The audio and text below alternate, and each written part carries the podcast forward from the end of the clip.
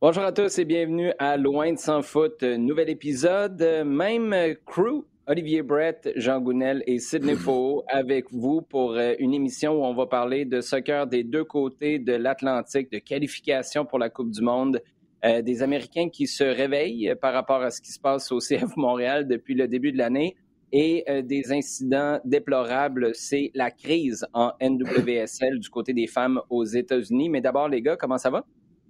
Ça va, merci, toi? Euh, ça va bien. J'ai un peu de difficulté à concentrer mon attention à un endroit cette semaine. Je te le cacherai pas parce que euh, c'est beaucoup d'histoires et c'est beaucoup d'histoires qui ont des filons bien différents les uns des autres. On va commencer, si vous le voulez bien, avec notre segment à domicile. Et là, Sid, explique-moi comment les Américains sont passés de 27e sur 27 dans le Power Ranking à Wilfred Nancy devrait être entraîneur de l'année. C'est comme s'il n'y a pas eu d'entre-deux. Ça a été blanc, ça a été en fait, ça a été noir et ça a été blanc par la suite. Euh, d'abord, est-ce que tu y crois? Est-ce que Wilfred Nancy, pour toi, est vraiment un candidat au coach de l'année, sachant que Bruce Arena, par exemple, est loin, loin devant avec son, euh, son révolution de la Nouvelle-Angleterre en première place dans l'Est? Je ne sais pas comment les, euh, les, s'il y a des nominations, euh, s'il y a des, s'il y a plusieurs euh, coachs qui sont considérés où le titre est donné euh, euh simplement au, au, au, vainqueur. donc, je pourrais te dire que selon moi, dans la même logique que celle de Taylor Toleman, ça peut être un candidat vu qu'il il fait beaucoup avec peu ou du moins avec un groupe dont on n'aurait pas pensé qu'il aurait pu faire autant. Euh, après, le considérer euh, réellement pour euh, coach de l'année, euh, pas du tout. Et là, on est encore dans les extrêmes de américains, je dirais. Curtin, Bradley, Parera, Marsh, Porter. Je peux t'en citer. Les dix derniers coachs de l'année ont tous remporté le Super Shield ou sont ou deuxième, mm-hmm. à exception de, de, de, Martino, qui, qui, a fini, qui a quand même gagné la MLS Cup avec Atlanta. On ne parle pas du tout de ça avec Wilfried Nancy. Donc, je, trouve que c'est une conversation qui est sympathique, euh, même empathique, je dirais, euh, mais pourtant qui sportivement n'a pas de fondement dans l'histoire de ce de ce titre qui est vraiment donné au meilleur entraîneur, euh, au meilleur club en termes de points obtenus durant la saison régulière. C'est intéressant ce que tu dis, Sid, parce que basé sur les critères qu'on a eus jusqu'à maintenant, la conversation n'a peut-être pas lieu d'être. Est-ce qu'il faut changer les critères? Maintenant? C'est ce que la chose qui me vient en tête quand tu me dis ça, c'est le classique. Euh, tu as un attaquant qui n'a rien fait euh, du match, il marque un but dans une victoire de 1 à 0. Tu as des gars qui ont été extraordinaires en défense ou au milieu de terrain, puis ben c'est pas eux qui ont marqué, donc on va le donner à celui qui a marqué le but. Est-ce que tu penses qu'éventuellement, peut-être pas cette année, mais éventuellement, ces critères-là vont changer ou ça va rester relativement simpliste? Le gagnant du Shield, c'est le coach de l'année? Bah, c'est pas si simpliste que ça de donner à celui qui, qui, qui, fait la meilleure performance de la saison. Je pense qu'il faut donner un crédit à, à ce coach-là. On n'est pas dans des cas de figure nécessairement où, mais quand tu regardes historiquement, c'est pas comme si c'était toujours le, le coach du LA Galaxy qui remportait tous les titres. On a dix coachs différents, de dix clubs différents et qui ont toutes leurs histoires. Donc on se pose pas ces questions-là lorsque euh, c'est pas un de nos coachs qui, qui est concerné par, par cette, par, par ce, par ça. Donc euh, non, puisque je pense que à chaque année il y a des coachs qui en font un peu plus qu'on aurait cru, euh, qui méritent une bonne tape dans le dos, mais coach de l'année, non, je pense que ça c'est un petit peu euh, un petit peu élevé. Jean, la nouvelle qui est sortie au cours des derniers mm. jours, euh, c'est celle de Romel Kyoto qui est allé avec son équipe nationale finalement pour être évalué par le personnel médical du Honduras qui a statué que c'était une rechute, sa blessure subie face à Atlanta dans une victoire de 2-1. C'était samedi dernier au stade Saputo. Mm-hmm. Dernier match avant la trêve. Grosse victoire d'ailleurs du CF Montréal qui s'assure une place dans le portrait des séries pour les deux semaines de trêve internationale. Mais là, Romel Kyoto s'en va là-bas. On euh, le diagnostic, c'est une rechute de sa blessure un peu plus tôt cette saison et au minimum trois semaines d'inactivité. Là, si on fait un calcul très rapide, ce serait trois matchs de MLS, possiblement le match de championnat canadien le 27 octobre aussi du côté d'Hamilton face au Forge. On ne sait pas si c'était plus long, peut-être même un quatrième des six rencontres qui restent. Tout ça, c'est de la spéculation sur la durée de la blessure, évidemment, mais dans l'immédiat, qui est capable de prendre le relais? Qui tu vois combler l'absence de Kyoto? Ah, je pense que là, là c'est un problème. Et euh, moi, personnellement, je suis pas sûr de voir une solution. Est-ce que tu veux faire confiance à Johnson? Puisque là, tu dirais, OK, parce que dans son rôle, dans, dans, dans, un rôle de, de, de, joueur qui apporte cette présence et cette, cette, euh, cette capacité à faire débloquer ou aboutir des, des, des, mouvements, si tu veux, dans une zone très, très précise, il n'y a pas grand monde quand même. Or, tu ne peux pas te permettre de, euh, de déplacer ou de, de donner plus de responsabilités dans le jeu et dans une autre zone à des, à des joueurs essentiels que sont par exemple Mihailovic ou Torres actuellement dans la dynamique mhm. de jeu euh, et dans la façon de, de jouer. Donc le, le questionnement est est-ce que tu gardes cette même dynamique de jeu et à ce moment-là tu cherches, tu cherches quelqu'un capable d'avoir sensiblement la même influence ou alors tu changes ta dynamique de jeu complètement. Euh, pour moi, à, mon avis, la question, elle arrive là. Parce que changer la dynamique de jeu à la mi-octobre, c'est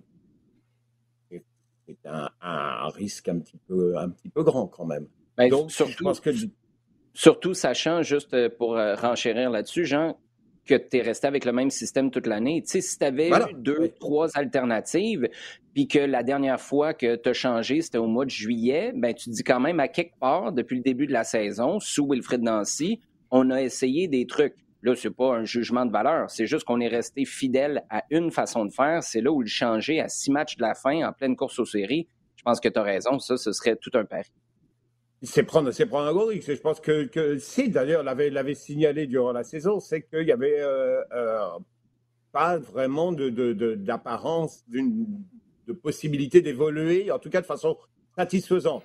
Oui, parce qu'il y, a eu des essais qui ont été faits, il y a eu des systèmes qui ont été mis en place, mais aucun n'a donné l'impression qu'il fonctionnait et qu'il était capable de fonctionner de façon durable. Donc aucun n'a été utilisé, euh, disons, sur, sur plusieurs matchs. Donc, euh, oui, comme tu dis, là, on, arrive vraiment à un moment qui est, essentiel et où tu dois mettre les points. Là, on arrive au moment où on compte les points et, euh, euh, je ne vois pas vraiment la possibilité de changer actuellement façon de faire. Donc, trouver un personne, est-ce que c'est le moment de, je te dis, est-ce que c'est le moment pour Johnson d'être le gars qui va sortir de l'ombre après tout ce qu'on a dit sur lui? Je sais pas ce que tu en penses. Ouais, ben, c'est Là, ce qui va arriver, là, il reste six matchs. OK? Bjorn Janssen va marquer cinq buts en six matchs. C'est drôle que tu dis ça parce que j'y pensais, mais après j'ai dit mais arrête.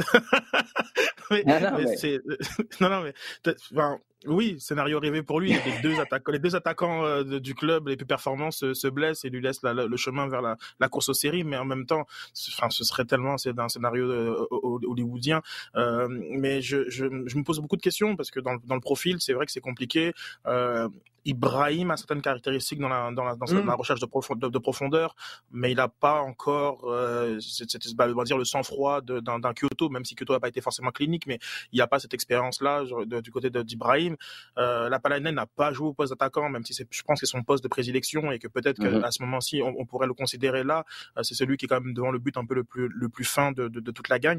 Euh, moi, j'ai l'impression qu'on va peut-être arriver à un peut-être un léger changement de, de, formation avec euh, un Mialovic en pur 10 et après deux attaquants. Et il est possible que dans ce schéma-là, ce, ne soit pas Torres qui soit choisi dans le deuxième attaquant. Donc il pourra avoir un mhm. dommage collatéral où on cherche une paire compatible et euh, en fonction des joueurs qui sont à, disposition. Oui, et le problème avec la Palainen, je suis d'accord avec toi. Le next man up, le feeling, c'est que c'est davantage lui que Bjorn Janssen, ne serait-ce que par sa capacité d'exploiter la profondeur. Puis ça, c'est quelque chose qui est revenu souvent. Quand il y a eu des passages à vide, régulièrement cette année, Wilfred Nancy a dit on n'exploite pas assez la profondeur et les changements qui étaient faits, souvent, c'était pour apporter ça. Le problème, c'est que là, au retour de la trêve, tu repars sur une autre trotte de sept matchs en 21-22 jours. La Lapalainen, pour moi, c'est garanti qu'il passe pas à travers ça si tu le fais jouer à tous les matchs. Physiquement, il n'est pas assez solide. Donc, tôt ou tard, même si c'est la Palainen la solution, tu vas avoir besoin d'une solution pour remplacer la solution.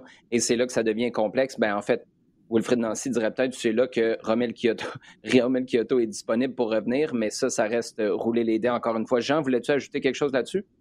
Oui, c'est que euh, simplement, moi, je vois quand même que la, bah, la NN euh, n'offre pas un certain nombre de garanties que Kyoto offre, en particulier ah, dans la capacité à oh. tenir le jeu vers l'avant. Absolument. Et, et, et, quand tu vois le volume compris des dégâts comme et reste, ils ont besoin d'un gars devant eux qui soit solide, qui soit là, qui soit capable de jouer en relais, de tenir un ballon, de fixer un, un adversaire. Et ça, je vois pas la NN capable de, de le faire. Euh, et comme tu dis, physiquement, c'est super demandant. Et il faut un, joueur qui ait ce volume-là.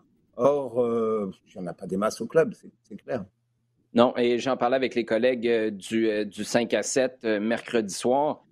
Pour moi, en ce sens-là, ça ne veut pas dire que c'est la catastrophe et que tu vas échapper tous les matchs en l'absence de Kyoto, mais joueur pour joueur, homme pour homme, Kyoto n'est pas remplaçable. Tu n'en as pas une alternative comme Kyoto, qui est aussi gros, qui aime la bataille physique, qui peut décrocher, tenir le ballon. Joaquin Torres fait tout ça, mais c'est un format poche. C'est pas lui qui va intimider physiquement les défenseurs. Donc, c'est vraiment collectivement ou par un changement euh, tactique, comme Sid le disait, que Wilfred Nancy sera capable d'y arriver. Du côté du Canada, maintenant, on, euh, les Canadiens sont deuxième derrière le Mexique avec euh, ex avec le Panama et les États-Unis. Ça, c'est en vue des qualifications pour la Coupe du Monde au Qatar en 2022, des qualifications qui reprennent. D'ailleurs, on présente les trois matchs au cours de la prochaine semaine sur nos plateformes de RDS. Ce soir, on enregistre jeudi. Jeudi soir, du côté de l'Azteca, où le Canada va jouer face au Mexique. Dimanche, c'est en Jamaïque. Et mercredi de la semaine prochaine, on revient au Canada pour affronter le Panama. Sid, combien de points ça prend sur ces trois matchs-là? Minimum, là. là minimum syndical, faut absolument que tu finisses ces trois matchs-là avec combien de points en poche sur les neuf disponibles? OK, six. Minimum? Oui. Puis, puisque, tu m'as dit minimum en plus, hein, parce que euh, sinon peut-être que je serais allé un peu plus haut encore. Euh, mais euh, non, non, je, c'est vrai que là il y a un petit, il y a un petit doute avec les, les, absences de de, de, de Kyle Laren, de, de Atiba Hutchison. je pense que Cavallini aussi est, est, est absent. donc on a peut-être, je pense Mian, Mian Borian aussi n'est pas là. Mais en même temps, je j'ai jamais été aussi serein euh, malgré dans, dans, dans, ces circonstances et que j'ai vraiment vraiment foi en, en, ce groupe et en sa capacité de déranger. Ils ont des qualités qui sont très euh, euh, très très intéressantes dans le dans le foot moderne. Cette capacité à faire de la transition rapide.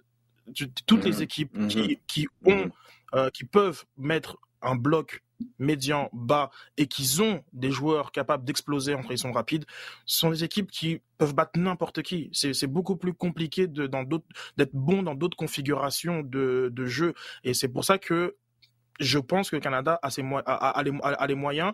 Et en plus, dépendamment, je veux dire, et j'ai oublié aussi Oilet qui, était, qui, est, parmi les absents, euh, je trouve que il y, a, une, une, profondeur intéressante aussi. C'est pas, c'est pas euh, on l'a fait sans Alfonso Davies, puis c'était peut-être la grande question euh, que, le Canada avait euh, avant la Gold Cup. Et aujourd'hui, il y a tellement de d'éléments sur lesquels s'appuyer pour toujours aller déranger qui que ce soit. Et même le Mexique, même à, domicile, où je trouve que c'est vraiment pertinent de la part d'Erdman d'être parti quatre jours avant pour s'acclimater et, et, permettre au groupe, voilà, justement de, prendre tous ses repères, que, je, que je suis plutôt confiant pour, pour, ce, pour ce groupe.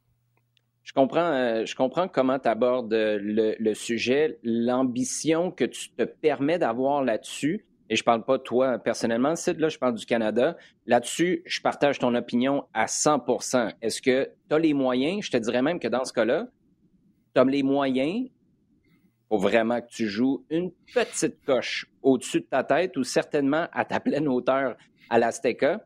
Tu as le potentiel pour aller chercher 7 points.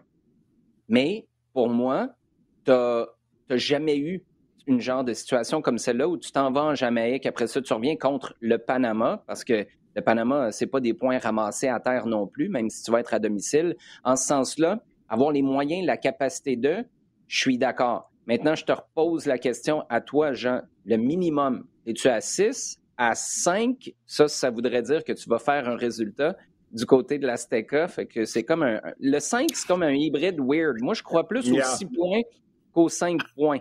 Ah. Toi, ton minimum euh, de points ah, à récolter sur ces trois matchs-là? Je, suis super conservateur là-dessus, je dirais 4.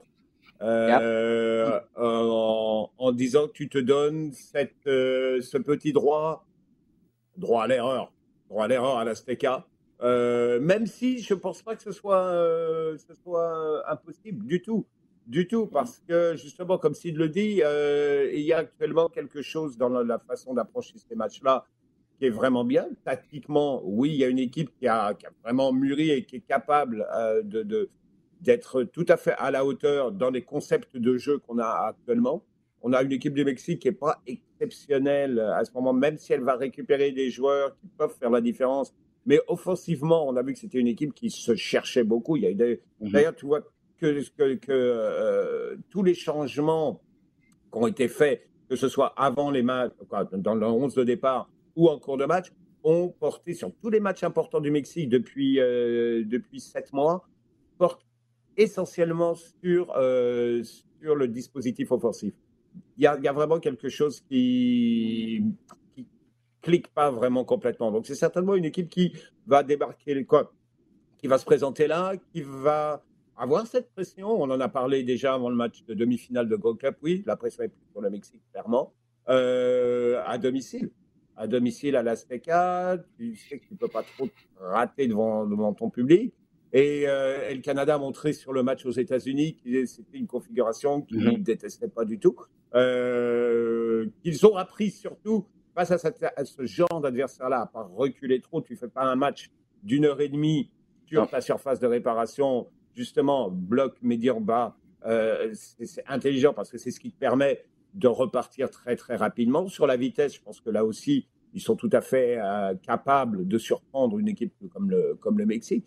Donc, je dis, bon, il y a la marge peut-être. Il, y a, il, va manquer des joueurs, il va manquer des joueurs d'expérience qui vont être capables de dire, euh, parce que c'est l'environnement. C'est l'environnement qui, à un moment, va euh, être capable de déstabiliser un petit peu. c'est un stade, c'est une ambiance vraiment très particulière en CONCACAF. Et d'ailleurs, il y a relativement peu d'endroits dans le monde où, c'est comme ça. Donc, il faut être capable d'avoir le coffre pour, y aller.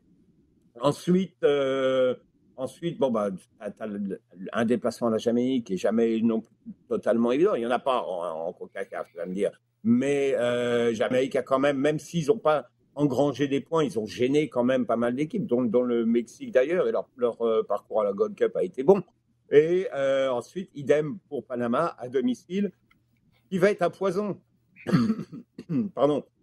Il va être un poison. Et je m'attends à une, à une équipe qui sera moins ouverte et, moins facile à bouger que, que le Salvador l'a été. Maintenant, si les Canadiens sont capables de, de refaire leur entame de match euh, comme ça, d'ailleurs, que ce soit. Euh, je mets le Mexique un peu de côté, mais tu fais l'entame de match qu'ils ont fait. Euh, comme, comme face au, Salvador, tu le fais contre la Jamaïque et contre le Panama, là, tu peux envisager une sortie positive, très positive. Mais je te dirais conservativement, ces quatre points, mieux, ce serait très bien. Bon, Sid, là, explique-moi, tes six points, tu vas les chercher où? Avant qu'on passe à notre segment en temps additionnel, six points, ça veut dire que tu échappes un match. Je le disais tantôt, cinq points, ça veut dire que tu en gagnes un, puis tu vas chercher des résultats. Tu sais, c'est la belle expression refuge pour dire qu'on n'a pas gagné, mais on n'a pas perdu non plus. Euh, tu vas aller chercher où tes six points? Puis comment tu t'y prends? Si tu es John Herdman, euh, tu sais, Jean parlait de, plan de match. Ça a été fascinant jusqu'à maintenant. Là. Je, on pourrait même décortiquer par tranche de 15 ou 30 minutes les plans de match de Herdman qui évoluent beaucoup à l'intérieur mm-hmm. d'une rencontre. C'est des visages des fois complètement différents avant et après d'être rentré au vestiaire à la mi-temps. Tu le vois gérer ça comment sur les trois prochains matchs?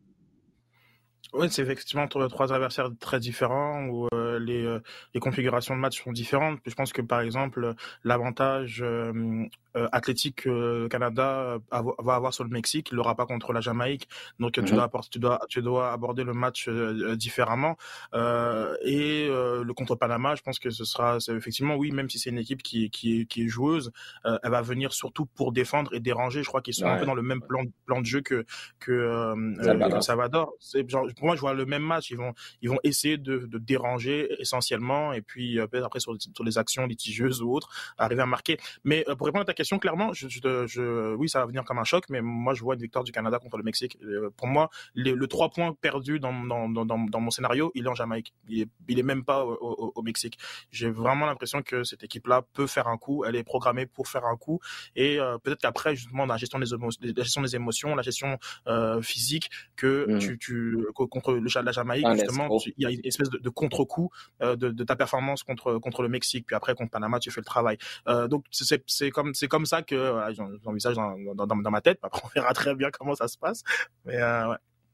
Non, ce que je trouve intéressant là-dedans, je me suis entretenu avec euh, Sandro Grande qui a joué avec euh, l'équipe nationale et Sandro me disait, tu sais, à ce stade-ci, les autres équipes en CONCACAF devraient avoir plus peur du Canada que le Canada doit avoir peur de ces équipes-là. Le seul bémol que je mettrais, puis c'est là où je dis, c'est intéressant ce que tu euh, ce que apportes, Sid, c'est que les Mexicains d'abord et les Mexicains à la maison surtout le prennent peut-être pas au sérieux, ça. Et je pense que c'est là où le Canada a peut-être euh, un coup à jouer. Pour une victoire, eh. Pour un match nul, oui. Mais une victoire, écoute, pour vrai, là, une victoire là, une défaite, mettons que tu vas chercher sept points. Mettons, là, on vire fou. On part avec la prémisse d'une victoire euh, au, Mexique. Tu gagnes à la maison contre le Panama, tu fais match nul en Jamaïque. Tiens, moi, je vais être plus optimiste. Je vais être plus optimiste que toi, Sid. OK? On, on va en chercher sept tu commences à regarder les vols pour le 14. Tu le dis peut-être pas à ton voisin, et tu le dis peut-être pas sur Twitter, mais pour vrai, tu commences à regarder, puis tu te dis, ça coûte combien cette histoire-là, aller au 14? J'en ai aucune idée. C'est-tu 700 euh, à ce temps-ci de l'année ou 7500? Je sais pas. Mais tout d'un coup, j'ai l'impression qu'on commencerait à aller faire un petit, un petit tour sur euh, les, euh, les sites de vol. Les gars, temps additionnel maintenant, c'est on poursuit avec toi. Il y a des matchs, des grosses affiches qui sont décevantes. Ça arrive régulièrement. Il y a tellement de hype à l'approche d'un match, puis finalement, ça fait patate. On peut pas dire que ça a été le cas entre Liverpool puis Manchester City. Quel match nul de 2-2 avec euh, Mohamed Salah qui a dit ben, Tiens, moi, j'ai le goût de laisser ma trace sur, sur cette rencontre-là.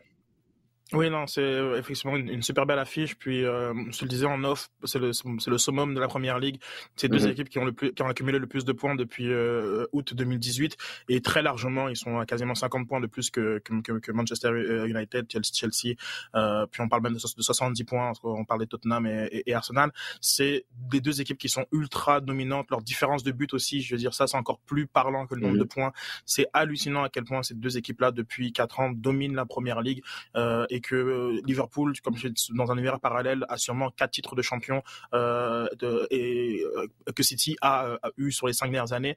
Et ça ne ment jamais, je pense, ces, duels-là entre les deux équipes. Je pense que les, spectateurs des autres clubs ont, dû se dire ok, il y a vraiment une coche entre les deux. Peut-être qu'il y a des scénarios de blessures, mmh.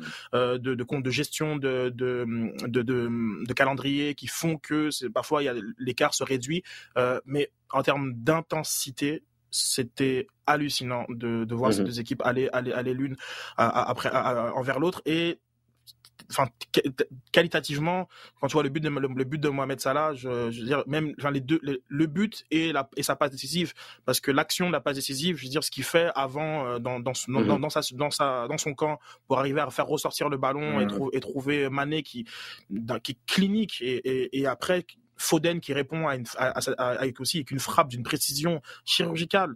Euh, c'est vraiment c'est très impressionnant de voir ces deux coachs aller l'un l'un euh, l'un vers l'autre il y a une première mi-temps, ils ont ils sont ils sont ajustés sur la sur sur, sur la deuxième. Il y a Milner qui, euh, je pense que l'arbitre voulait voir un 11 contre 11, donc il l'a laissé sur le terrain. Euh, mais c'est que ça s'explique mal le fait qu'il n'ait pas eu un deuxième jaune. Euh, mais non, c'est un, un, match de très grande qualité qui, je pense, qui a pour beaucoup rappeler que ces deux équipes-là sont au sommet de la première ligue et que c'est pas c'est, pas un hasard, de façon très différente d'ailleurs, qui sont arrivés, ils ont bâti cet héritage-là, euh, mais c'était très impressionnant comme comme match. Oui, tu parles des autres supporters ailleurs dans la Ligue qui se disent il y a une coche. Euh, je pense que Newcastle est 19e en ce moment. Sont au courant qu'il y a une coche, mais ils vont prendre un peu de réconfort en sachant que là, c'est peut-être sur le point d'arriver près de 15 ans après l'arrivée du propriétaire Mike Ashley. On semble, on semble sur le point de faire débloquer ça. D'ailleurs, si ça évolue, ce dossier-là, On aura peut-être l'occasion d'en reparler la semaine prochaine parce que ça a été des années, oui, oui, au pluriel, solidement au pluriel de vache maigre pour Newcastle United. Jean, moi, ma fille a commencé, elle a 4 ans, elle a commencé à jouer au soccer cet été.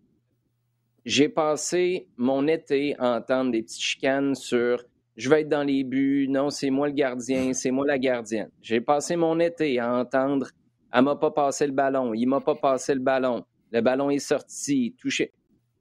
J'ai l'impression qu'au Paris Saint-Germain, c'est un peu dans le même ton. Quand tu as Kylian Mbappé qui sort et qui dit Ben oui, euh, j'ai traité Neymar de clochard, qui voulait pas me passer le ballon, mais vous savez, euh, c'est des choses qui se disent pas mal tout le temps, puis on s'est parlé, puis il n'y a pas de problème. Euh, c'est-tu moi, là, ou c'est tout à fait normal, un, que ces genres d'histoires-là tournent dans une équipe, mais deux, qu'on sorte publiquement pour en parler. Et là, je ne parle même pas du fait que Mbappé a, confirmé qu'il voulait partir l'été dernier. Ça, d'une perspective, je mets un chapeau de fan du PSG. Ah, là, la prochaine année, nos espoirs de gagner la Ligue des Champions reposent en partie, c'est pas le seul, mais en partie sur toi. Est-ce que tu es pleinement engagé? Je ne sais pas. Je serais complètement tiraillé si j'étais un supporter du PSG en ce moment après la sortie d'Mbappé dans l'équipe.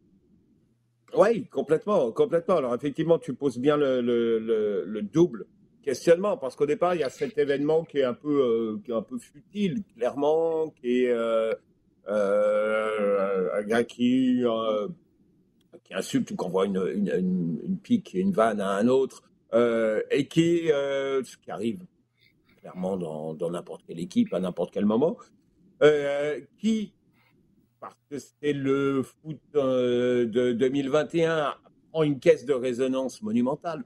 Et une caisse de résonance monumentale, c'est que euh, c'est pas simple, c'est plus, c'est plus Mbappé et Neymar. C'est les gens qui suivent Mbappé et les gens qui suivent Neymar. Parce que la discussion, elle est passée à ce niveau-là. Et elle est passée au niveau de, euh, d'un groupe qui va quasiment insulter un autre. Tu vois, ce que je veux dire? C'est, un petit peu là que le débat. Le débat, il a dépassé Neymar, il a dépassé Mbappé complètement. Mm-hmm. Là, on a vraiment euh, les, les, les, les, gars qui sont derrière, euh, derrière Mbappé, qui vont utiliser, euh, qui vont qui vont ressortir des vidéos et des et des séquences en disant voilà, là voilà dix exemples où où l'autre clochard est, il est capable de passer un ballon où il veut pas. Et la même chose de l'autre côté, on va dire, mais l'autre c'est une chèvre, il sait pas courir, il sait pas faire un appel, voilà, on va vous montrer des ailleurs. Et ça continue comme ça. Ça fait que n'importe quel petit événement euh, maintenant qui a lieu entre deux joueurs et deux joueurs, donc qui ont, qui sont suivis et qui ont un suivi aussi important, dont on parle de millions de personnes, eh ben, ça va avoir une caisse de résonance et, dans un environnement comme celui du PSG dans le football français, il est clair que ça, devient tout de suite un un, truc euh, omniprésent. Donc il y a ça. Plus effectivement maintenant tout ce qui se dit autour de, Mbappé, je voulais, euh, ouais, je pense que je voulais partir, avec l'histoire euh, qui vient de sortir de sa mère qui dit non non il est en négociation là il, est en train de parler avec le PSG pour un renouvellement. Il dit attends où on en est là exactement. Qu'est-ce qu'on est en train de Qu'est-ce qu'on est en train de non mais est-ce qu'on est en train de nous faire avaler un truc Est-ce qu'on est en train de, de, nous mener en bateau en fait avec toute cette histoire là parce que euh, tu sais pas euh, on ne sait pas du tout où, on en est où on va. Euh, est-ce que on parle là maintenant de non il va être disponible libre de signer à, où il veut à l'hiver il peut en tout cas signer un premier accord est-ce que ça va se passer? Est-ce que euh, dès le mois, dès le 1er janvier, on va, on va voir euh, euh, Mbappé, je signe au Real, je serai au Real le, 1er juillet? Est-ce que, au contraire, il va dire finalement, je vais rester une année de plus à Paris, on a, un arrangement qui va faire que, etc. On n'en sait rien. Et personne ne, semble avoir vraiment une petite idée, parce que tu entends un peu tout et n'importe quoi dans cette histoire. Et, euh, au bout du compte, tout le crédit, tout le positif qui était né de, l'arrivée de Messi euh, et euh, du statut que les trois avaient devant, eh ben, petit à petit, c'est en train d'être rongé. Là-dessus, tu rajoutes, tu rajoutes les difficultés sportives qui sont dans, dans clairement la façon de les faire jouer et d'arriver à tirer le meilleur d'eux avec tout le reste de l'équipe, parce qu'il n'y a pas que, clairement, il y a, il y a, sept, autres joueurs de champ, huit autres joueurs avec eux. Euh, il dit, bon, ben, ok, c'est un peu compliqué. Pour revenir à la prise de tête entre les deux, je veux dire, tu, vas, on en a parlé aussi il y a, il y a six mois avec Benzema et Vinicius. Euh, clairement, c'est quelque chose qui se règle, qui se règle dans un premier temps dans le vestiaire, mais sachant que il y a cette caisse de résonance qui, fait que tu peux plus régler simplement ça dans le vestiaire parce que c'est déjà en dehors du vestiaire, c'est déjà, euh, déjà sur la place publique. Donc, il faut faire continuellement du, euh, de la limite de dommages en fait. Et euh, bon, bah, c'est ce qui explique la sortie de Mbappé qui dit, ben oui, je suis allé lui, le voir et puis je lui ai dit, et puis voilà, essayez, tout de suite de calmer le jeu. Mais c'est le football de 2021. Quoi. Moi, ce que je retiens surtout, c'est que sur les terrains de soccer de Laval, Longueuil ou Rosemont, la petite patrie, on n'a pas les mêmes insultes qu'au Parc des Princes. T'es un clochard, t'es une chèvre. Je, je sais, c'est l'aspect culturel du foot mondial. J'ai l'impression, ça doit, ça doit être ça qui explique. Sid, on passe à quelque chose euh, parce que là, on rigole. Euh, quelque chose de beaucoup plus sérieux. Ce qui se passe en NWSL, c'est une histoire qui est sortie au lendemain de notre dernier épisode parce que la semaine dernière, on enregistrait mercredi. Euh, je suis certain que les gens ont au moins vu passer le fait qu'il y avait un scandale, il y avait une crise en NWSL. On ne va pas rentrer dans tous les détails, mais un entraîneur a été accusé euh, de, de, harcèlement sexuel, de coercition sexuelle. Cet entraîneur-là, Paul Riley, pour pas le nommer, en était à son quoi troisième, c'était son troisième, quatrième club de NWSL. Bref, c'est un gars qui roulait sa bosse depuis un bon moment. À Portland, on n'avait pas renouvelé son contrat en 2015 parce qu'on était au courant, on avait fait une enquête et on savait que son comportement était pas acceptable. Finalement, la Ligue est mise au courant, mais quand même, cinq mois plus tard, il se ramasse à coacher dans la région euh, de New York. Là, il était rendu au NC Courage. Lui est congédié ça sort au grand jour avec Alex Morgan qui, à quelque part, se fait le porte-étendard de deux joueuses qui étaient moins connues, mais qui étaient au centre de toute cette affaire-là. La commissaire Lisa Baird était au courant. C'est ce qu'Alex Morgan a prouvé en mettant publiquement sur ses médias sociaux des communications qui datent de mars et avril dernier. Si je ne me trompe pas, ça, c'était après un mm-hmm. communiqué de la commissaire qui disait c'est des nouvelles informations, c'est inacceptable, ça n'a pas de place dans notre ligue. La commissaire est partie. Et là, hier, après des matchs qui ont été suspendus le week-end dernier, on a repris l'action. En NWSL, à, la sixième minute, on a décidé pour, euh, de mémoire, Sid, puis corrige-moi si je me trompe, c'est pour les six ans qu'il y a entre le moment où euh, ces gestes-là sont arrivés et le moment où on a décidé de parler publiquement. Mm-hmm le symbole de ces six années-là. Au bout de six minutes, les joueuses des équipes sont allées au centre du terrain. On s'est mêlés les unes les autres. On a fait un cercle. On a eu un moment de recueillement qui euh, détonne quand même sur les réseaux sociaux en ce moment. Ça fait le tour de Twitter, entre, entre autres, de manière importante. Ayant fait le résumé, Sid, à court terme, on fait quoi? Puis l'objectif à long terme, c'est quoi? Parce que c'est pas obligé d'être exactement la même chose. Il y a comme une hémorragie à stopper. Et après ça, il y a à se décider sur où on veut aller comme ligue, où on veut aller, je te dirais même comme société avec le sport féminin. Oui, oui, bah, avec, le sport tout court. Je, pense que je pense que de plus en plus on s'aperçoit que, que, le sport est pas exemple de, beaucoup de problèmes qu'il y a en société et euh, mm-hmm. dépendamment des, des, des, des, sports, de, de leur place culturelle dans, dans, les sociétés respectives, euh, les problèmes sont différents. Mais non, en tout cas, le sport dans, dans, de manière générale, euh, ben, à court terme on écoute tout simplement, on, écoute, on écoute, on, recueille le, plus de, de, témoignages, de, d'opinions, de, réflexions euh, et de la part des joueuses euh, en, très très grande majorité. Euh, et on, à partir de là, on essaye de mettre en place des changements parce que ce qui s'est passé, enfin ce qui est dénoncé d'une surtout, c'est des, des, ces, gestes qui sont qui sont d'une, violence inacceptable et aussi cette culture du silence qui a permis quand même aux au, coach euh, lorsqu'il a été euh, euh, viré des Thorns de se retrouver une autre job alors qu'on savait pas c'était quoi les raisons pour lesquelles il avait, il avait mhm. été congédié donc il a pu continuer et, et, et, et c'est le fait que que Lisa Baird et une forme de d'empathie, mais en même temps qui, qui semblait hypocrite lorsqu'on voit les, les informations qu'elle avait, dont elle avait été mise au courant, notamment par, par Alexis Morgan et aussi par l'association des, des, des, joueuses. on comprend qu'il y a des mécanismes qui sont qui sont qui sont en, en cours qui étouffent euh, ça étouffe ces, ces, ces, ces voix-là. Et, euh, et, et, et, ça, c'est un très gros problème. Donc, euh, Christine Sinclair a, a, a communiqué sur, euh, sur euh, des, des, choses qu'elle aimerait voir changer, des, des, des, places dans les, dans les conseils d'administration, des, des, voix plus diversifiées, des, genre, tout, tout, des, des, mécanismes de, de, de, de conciliation, des, des, des, punitions plus, plus claires, plus, plus claires et plus sévères aujourd'hui, ce qu'il faut vraiment faire, c'est écouter les joueuses, les écouter euh, et, euh, et pas, se voiler, pas se voiler la face. Parce que je te dirais que pourquoi j'ai incité tantôt sur la, la, la notion de sport, c'est que c'est souvent chez le voisin qu'on est très capable de dire ah, regardez ce qui se passe là-bas, regardez ce qui se passe là-bas, mmh. et, euh, et, et qu'on fait souvent euh, et, et qu'on fait pas le, le diagnostic euh, dans, dans, dans, notre propre cours. Et, et là, qui aurait cru que ce type de choses euh, se, se, faisait euh, dans, dans, la NWSL. Peu de monde, mais euh, et des mondes qui sont quand même con, concernés par par ce par par, par le monde du sport et et, l'envers du décor du monde du sport. Ouais, tu as, raison. La raison pour laquelle je faisais la précision sur le sport féminin et très honnêtement, puis c'est à ça que ça sert à quelque part ces conversations là.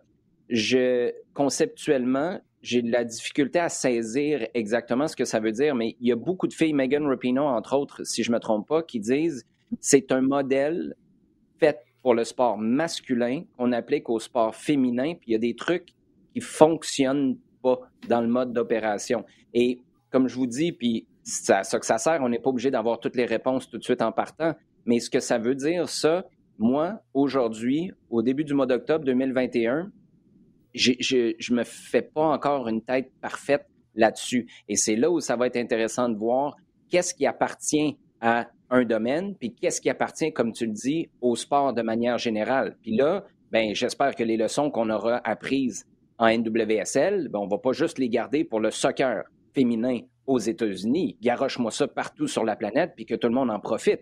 Un peu comme les problèmes qu'on a avec le racisme en Italie. Euh, ça continue. Il y a encore, euh, c'était qui là, qui se faisait traiter de, de gitan euh, de, la, Fiorentina cette semaine? Un, coéquipier de. Ah, je pensais que c'était un coéquipier de Koulibaly euh, qui avait aussi des, des grosses insultes ah, lorsqu'il y a eu son. J'ai oublié. Oui, c'était du côté de Naples, il, me semble, au moment de sa, de, sa conférence de presse où le public de la tribune qui était à, 10 mètres, comme l'insulter, c'était impressionnant de, de, stupidité. Puis effectivement, c'est. Mais il y a aucun sport qui est exempt d'eux et à chaque fois qu'il se passe quelque chose dans un sport, il faut il faut te demander est-ce que tout est mis en place pour que ça ne se passe pas dans d'autres sports? Euh, et ça, je pense que parfois beaucoup de personnes ne, font pas cet exercice de réflexion et, euh, et, et, et on a par exemple, genre moi aussi je te dirais parfois le racisme en Italie, mais c'est le racisme tout court puisqu'il y a mm-hmm. différentes formes, différents degrés. Euh, dans l'interview de Bappé, il revient sur ça, sur le, le fait qu'il soit été, traité de de, de, de singe euh, et, comment il y a les réactions en France ont été différentes des réactions en Angleterre, notamment puisque comme on sait que Sancho, Saka euh, et Rashford ont eu aussi à subir ça. Donc c'est, mais c'est, c'est, les Français étaient très très prompts à dire, ah, regardez ce qui se passe là-bas, mais alors que eux-mêmes dans leur propre cours, il y avait des situations et c'est ça et ça tu le multiplies à tous les sports, toutes les divisions, euh, comme ce, donc c'est ça, enfin, c'est ça que que je, je pense qu'il y a aussi à, à, matière à réflexion par rapport à ça, mais effectivement spécifiquement sur la NWSL, il y a des choses qui sont ultra spécifiques à, à, cette situation et, euh, et qu'il faut corriger par rapport à cette situation-là, effectivement, tout à fait. Et, et, Jean, je vais revenir à toi dans, dans un instant, mais euh, quand je parlais de, de la Serie A italienne c'est qu'on on, s'entend qu'il y a un problème à ce niveau-là en Serie A. L'erreur qu'il ne faut pas faire, tu l'as dit tantôt, c'est de dire qu'il y a un problème en Serie A, on va se focaliser là-dessus comme si on en était complètement détaché. Non, attends, regarde, c'est comme si quelqu'un au hockey, par exemple, avait dit, puis j'ai pas entendu de commentaire en ce sens-là, mais avait dit, ouais, c'est un problème au soccer euh, en Italie, ça n'a pas d'allure. Mais là, tu regardes tout d'un coup, en Ukraine, le gars qui, qui pèle sa banane, je veux dire, c'est hallucinant, puis pas juste ça qui se prend trois matchs de suspension. Puis là, que personne vient me dire, vient de me dire que c'était 13 matchs parce que c'était trois matchs et les 10 autres, tu pouvais me payer 1800 pièces, tu n'avais pas à les purger tes 10 matchs de suspension. Je veux dire, on est dans un monde complètement parallèle et c'est là, d'un pays à l'autre, d'une société à l'autre ou d'un sport à l'autre, Je pense que plutôt que de juger ce qui se passe l'autre bord de la clôture, c'est de voir, en prendre constat, faire l'inventaire après de ce qui se passe dans ta propre cour pour espérer que ça ne se reproduise pas. Jean, tu voulais conclure là-dessus? Là, non, c'est que ça focalise, cette histoire de la WSS, ça, focalise quand même une, série d'autres problèmes. D'abord, le premier, c'est que. Euh, d'abord, il y a quatre, quatre entraîneurs sur les six derniers mois qui ont été virés en NWSL, tous pour des raisons autres que sportives, c'est-à-dire des, questions de comportement, de relationnel avec, euh, avec les joueuses allant de, de, de, des insultes ou d'un comportement euh, insultant continuel à des, des, euh, des, problèmes euh, plus, plus, plus, graves, sexuels, comme, comme on a vu comme, comme à Portland. ce comportement-là, il est connu. C'est-à-dire que la plupart, dans la plupart des cas, ces entraîneurs-là avaient déjà une feuille de route, entre guillemets, avaient déjà un comportement qui avait été connu, qui avait été documenté. Il y avait des plaintes contre eux. Ça n'a pas empêché qu'ils soient embauchés. Mmh c'est un, une partie, une grosse partie du problème, parce que ça veut dire? Ça veut dire que le silence est plus fort finalement et que on, laisse. Il y a une, inertie dans la façon de traiter ces dossiers-là qui fait que, eh ben, on va continuer comme ça. L'autre problème, c'est qu'il y a, euh, il y avait aussi, je pense que ça change là maintenant, et que justement, ce qui se passe en ce moment est en train de faire changer les choses. Euh, il y avait aussi une sorte de consensus disant, bon voilà, euh, le discours c'était, bon vous savez, c'est quand même trois ou quatre ligues euh, professionnelles qu'on essaye et qui se cassent la figure. Mmh. Il faut être prête un petit peu à, à, en prendre. Il faut être prête à en encaisser pour être, parce que c'est la, la, survie de la ligue qui est importante. Alors vous vous taisez, vous laissez faire un petit peu parce qu'il euh, y a des choses plus importantes euh, après. Ça, ça n'existe plus. Ça n'existe plus peut-être pourquoi? Parce que euh, il y a maintenant un syndicat des joueuses qui existe depuis le mois d'avril.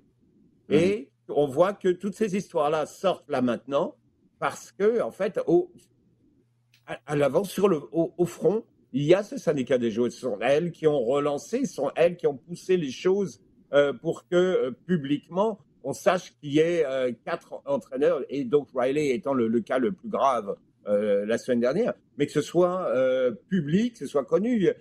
ça a fait toute une histoire parce qu'il y a eu une sortie publique finalement de ces deux joueuses, poussée par Alex, aidée par Alex Morgan, parce que Alex Morgan a été témoin. Elle, quand elle, jouait à Portland, elle, et elle a été déjà à l'époque, donc on parle donc d'il y a six ans, caution de ces deux joueuses. Elle a dit, elles ont porté plainte, mais moi j'ai vu qui se passait. J'ai vu ce que. Et, euh, mhm. moi, Alex Morgan, il faut reconnaître que c'est un nom extrêmement fort et extrêmement puissant ah dans le foot américain. Je, je, je, dis que j'ai vu ce qui se passait et euh, ça peut plus durer. Donc il y a, y, a, y a, ça et l'association la, des joueuses a quelques projets, demande à ce que justement elle soit capable de euh, bah, de faire une enquête finalement euh, sur euh, dès qu'un club va nommer un, entraîneur, un directeur général, que les, les, les, présidents, en tout cas les, les représentants des clubs dans l'assemblée des gouverneurs, euh, disons, soient responsables, accountable, soient responsables, responsabilisés vis-à-vis de, de ça, face à justement, disons, une sorte d'enquête de, de bonne conduite, de bonne main, je mm. ne sais pas comment on va t'appeler ça, mais que au moins les, chaque personne qui va être impliquée là-dedans montre que euh, ne traîne pas de ce, genre de casserole qu'on voit se passer là du quatre clubs. Et, je pense qu'on on est probablement qu'au début. Sid, juste euh, une dernière euh, balle courbe un peu euh, là-dessus. Après, Jean, très rapidement, on va revenir sur le décès d'un monument du foot français est-ce que là, dans l'immédiat, permettre, puis je lance ça comme ça, juste pour créer un, espace tampon et peut-être, euh, je ne sais pas, se donner le temps pour trouver les bonnes personnes, les bons entraîneurs, puis aussi faire une fracture entre le avant et après ce qui vient de se passer. Est-ce que, par exemple, donner l'opportunité à des femmes qui coachent en équipe nationale ou qui sont responsables de programmes nationaux de coacher en club aussi, ne serait-ce que pour une période donnée, ça pourrait peut-être donner le recul dont on a besoin, un safe zone en bon français aux joueuses, sachant que tu ne peux pas faire ça pendant dix ans parce que ça devient contre-productif d'avoir des personnes qui travaillent sur deux, euh, sur deux euh, tableaux comme ça. Mais est-ce que tu penses que c'est quelque chose qui pourrait être productif à court terme pour remplacer les gens de, on espère qu'il n'y en a pas des dizaines, mais les Paul Riley de ce monde?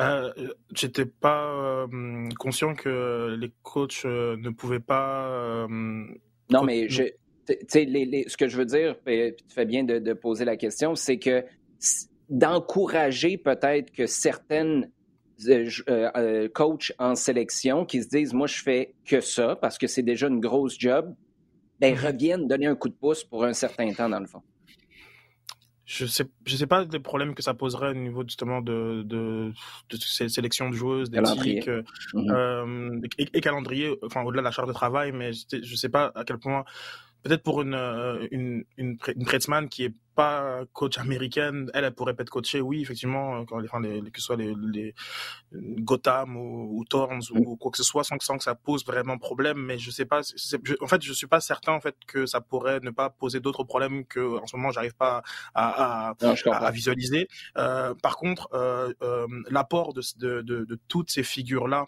à ce, à ce, à ce problème-là, sur, sur comment régler ce problème, euh, il, il, doit être fait parce que je crois de plus en plus que c'est un problème de, de, de, de gouvernance essentiellement. Euh, il y a, y a le fait que la commissaire qui, qui vient juste d'être mise en place, donc tu peux penser que c'était un, vent nouveau. Elle arrive, je pense, au printemps de, de 2020, donc euh, tu peux mhm. penser qu'elle vient avec de, avec de nouvelles idées, une, de nouvelles façons de faire, et qui perpétue euh, cette culture du silence dont a parlé Jean. C'est très problématique, et c'est là où je pense qu'il faut absolument qu'il y ait des contrepoids et qui peut être ceux de, de, de, de, grandes figures comme les sélectionneurs actuels, comme les grandes joueuses du passé, qui ont peut-être un peu moins à perdre, et malgré la présence de syndicats, et euh, mais qui, qui, qui ont une parole plus libérée. Et peut-être qu'aussi c'est vrai que euh, des, on voit des Megan Rapinoe qui sont beaucoup plus impliqués aujourd'hui dans leur fin de carrière. Aussi oui au zénith peut-être de leur popularité mais dans, dans un contexte où c'est plus c'est plus compliqué pour une fille de, de 20 ans 21 ans de, de s'exprimer aujourd'hui. Elle a beaucoup à perdre et c'est malheureux euh, mais c'est un mm-hmm. état de un état de fait. Euh, donc toutes ces personnes là qui justement ont à cœur le bon développement c'est pas un hasard que le premier club le premier club qui a qui, qui, qui s'est positionné ce soit les Angels c'est un club qui n'a pas joué encore un seul, un seul match dans, la ligue. Et, et, et c'est pas un hasard que c'est le premier club qui est, qui est communiqué puisqu'il y a un moment donné un petit un petit jeu de euh, d'échecs où tout le monde se regardait un petit peu sans se demander euh, il était un peu euh, qu'est-ce qu'on dit qu'est-ce qu'on fait avant que voilà même les enfin que les que, les, que Portland au niveau des Timbers notamment aussi communiquent et, parce qu'ils sont voilà c'est le, même club. Donc je crois que des gens de l'extérieur ont un rôle à jouer euh, énorme même euh, de pression euh, pour que pour que les, choses changent. Maintenant, je sais pas si c'est comme si c'est la, la manière dont, tu le proposes. Je suis pas en... ça, il faut que je me fasse une tête. Non, non, mais, mais, mais en fait, tu, tu, tu pousses la réflexion encore plus loin. C'est qui est capable de revenir donner à l'écosystème pour évacuer ce que tu veux pas? Puis je pense que tu en as un bon exemple. Tu sais, Megan Rapinoe, est-ce qu'elle veut prendre une équipe, elle, pendant un an ou deux quand elle prend sa retraite? Tu sais, c'est un exemple comme ça. Peut-être que c'est pas ça qu'elle veut faire dans la vie, mais c'est peut-être le, le, le, genre de passage tremplin qui pourrait mener à quelque chose de plus, euh, de plus euh, sain en NWSL, puis euh, ben, partout, ailleurs aussi sur la planète. Jean, très rapidement, parce que les sujets chauds s'en viennent. Les plus jeunes connaîtront peut-être moins Bernard Tapie, lui qui est décédé au cours des derniers jours. Qu'est-ce que le foot français perd avec sa disparition? Bon, bah, c'est le, gars, le gars qui a amené le, le foot français a, a une nouvelle maturité hein, euh, de, plein de façons différentes. Euh, mais euh, il, arrive, il arrive dans le foot au milieu des années 80. À l'époque, il y a un, une personne forte qui est Claude Bess, qui est le président de, de Bordeaux. Bordeaux est le club champion et qui est archi dominant. Tapé arrive au, à, travers aussi des jeux politiques, qu'il va être près du pouvoir euh, en place, et du, président euh, Mitterrand à, ce moment-là. Il il va avoir deux casquettes, hein, euh, ministre euh, du gouvernement et donc président de Marseille. Il y a plein d'enjeux qui sont donc politiques, socio-économiques, mais sportivement, ce qu'il voit, c'est qu'il voit un, un, foot français qui est un peu sclérosé parce qu'il est, donc sous cette, la, la coupe de, de de, bah, justement de, Claude Bèze à, Bordeaux, qui lui-même est déjà très engagé politiquement et, proche, disons, d'une droite assez, assez dure. Euh, il cherche à être le, le, contrepartie avec sa capacité de séduire tout le monde. Tapi, c'est un, incroyable euh, séducteur pour, pour tout, de, tout ce qu'il a fait c'est un gars qui tchatche, qui est capable de te convaincre de, tout. Et il a embarqué un petit peu tout le monde. Et en essayant de réformer, de, faire bouger les choses, et en visant, parce que son gros modèle et son admiration totale est pour ce qui, euh, se fait en Italie à ce moment-là, avec Berlusconi au Milan AC. Berlusconi qui a monté un empire. L'élément sportif qui est le, Milan AC, qui à ce moment-là est le meilleur club du monde, et peut-être le, joyau le plus, le plus brillant de, tout ce qu'il contrôle. Mais c'est un, un, empire euh, économique, un empire médiatique qui va devenir politique aussi. Et Tapi euh, se voit un petit peu le Berlusconi euh, de la France. Et il a entre les mains un outil qui est l'Olympique de Marseille, qui est fantastique. Qui est fantastique parce qu'il y, y, y a, une histoire, il y a, une, il y a un peuple. Il y a vraiment l'OM et peut-être à ce moment-là le, le club français avec un peuple avec euh, une, euh, une identité qui est partagée par des, millions de, personnes qui se voient non seulement au stade, mais quasiment tous les jours dans, la ville. C'est un bouillonnement autour de Marseille et pendant les quelques années où Tapi va diriger Marseille, où Marseille va être au sommet, c'est un bouillonnement quasiment quotidien. C'est complètement fou ce qui va se passer là. Euh, avec sa façon de, diriger qui est autocratique et qui va être euh, qui va déborder très très rapidement, euh, que ce soit dans sa façon de, relationnel, c'est-à-dire mettre les joueurs dans des situations de porte-à-faux. Hein.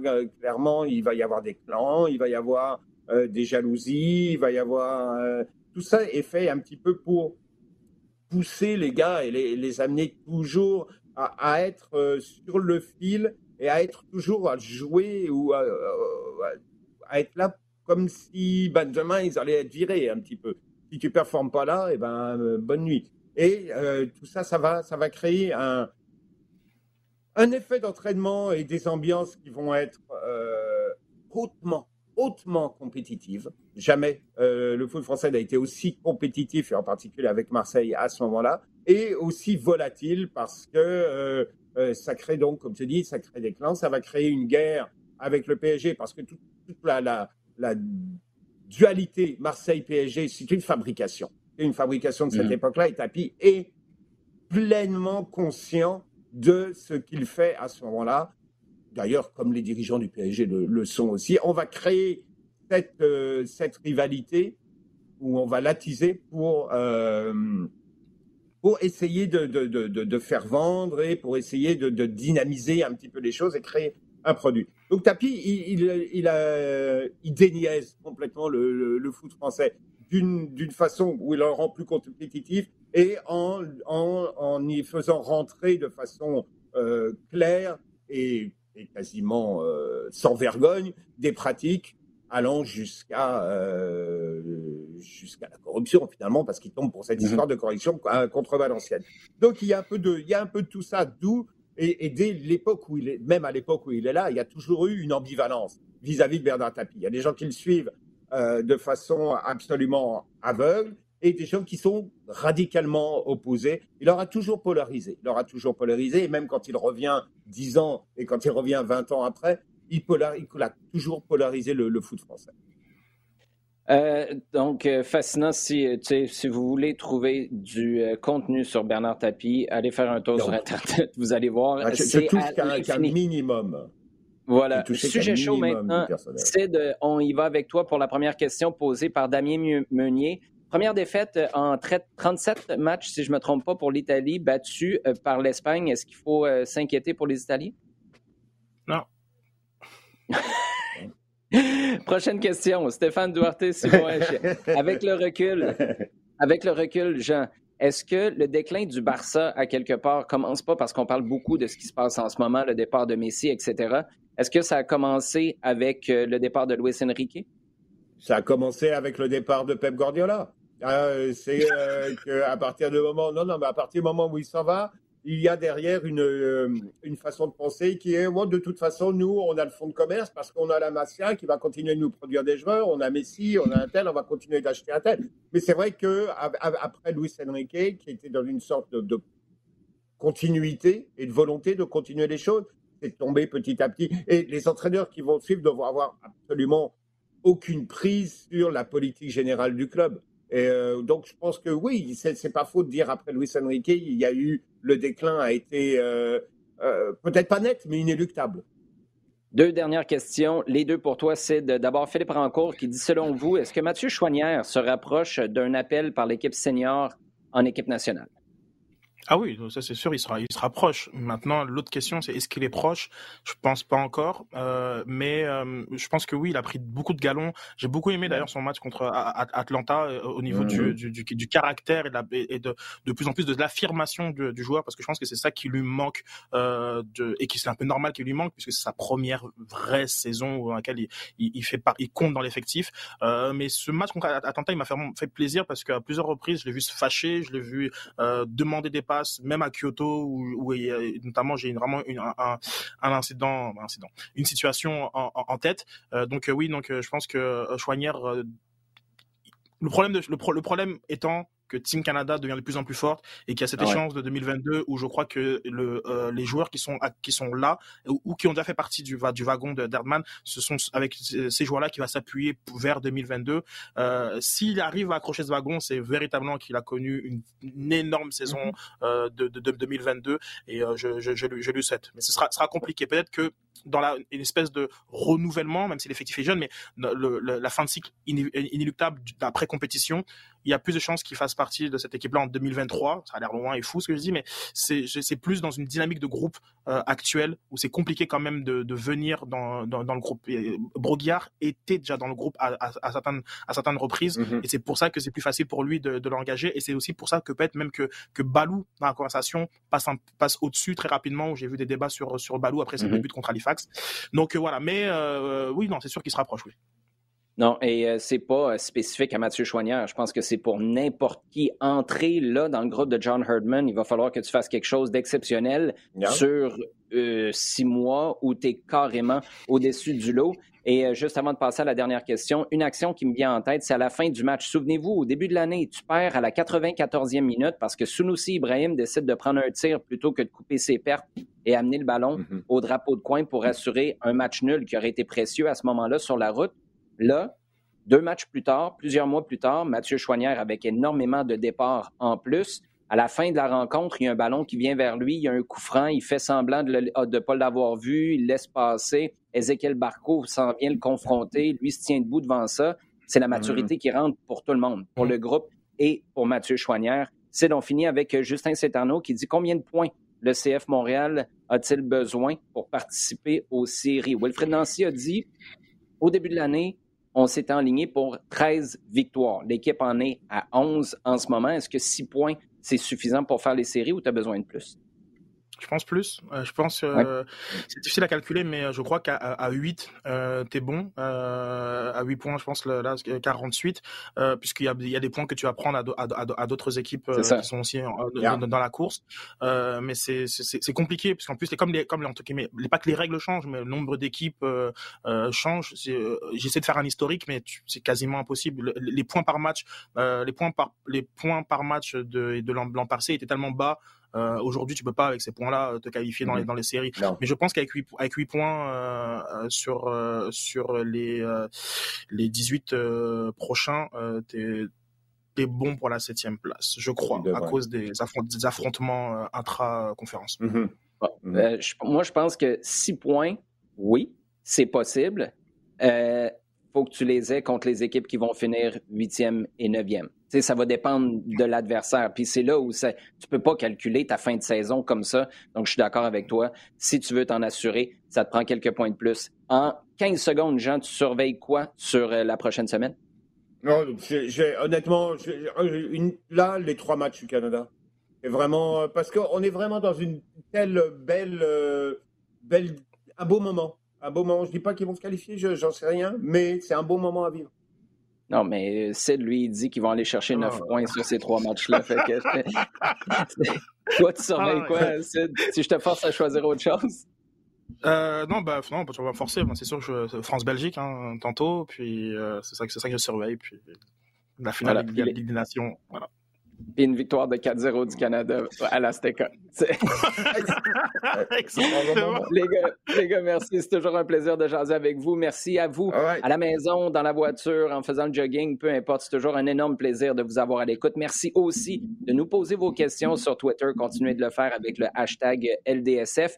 Continuez également de partager le contenu rds.ca baroblique balado diffusion, iHeartRadio et toutes vos plateformes préférées.